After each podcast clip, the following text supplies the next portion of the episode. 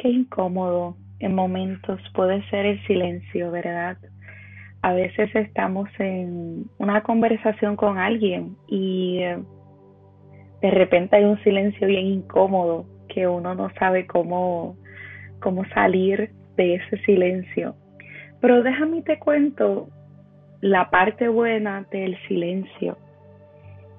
¿Sabías que el silencio es lo que le permite al ser humano llevar a cabo un proceso de reflexión y de introspección?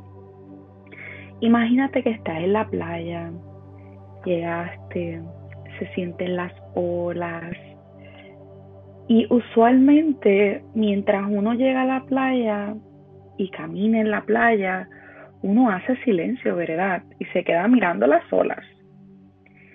Pues eso mismo es lo que ocurre, ¿verdad? Si nosotros nos permitimos el silencio en conversaciones y situaciones de vida.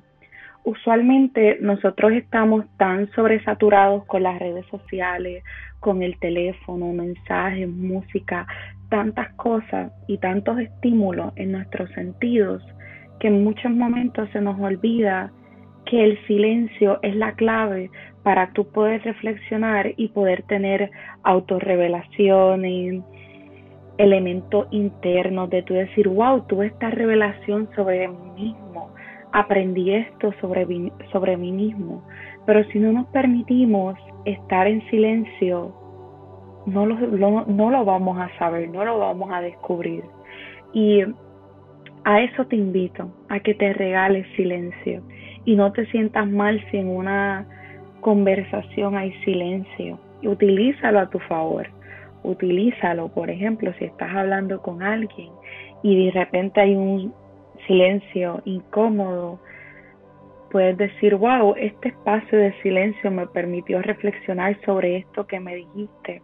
O siguiendo la línea que dijiste, estaba pensando y reflexionando sobre esto otro.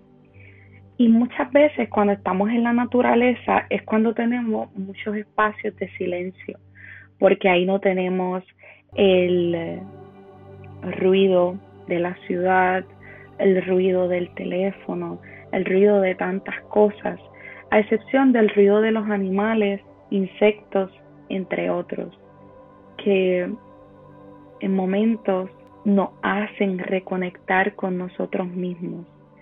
Así que esa es mi invitación. Utiliza el silencio, no lo veamos como algo malo y utilízalo para tu propia reflexión y tu propio crecimiento. Que esté bien.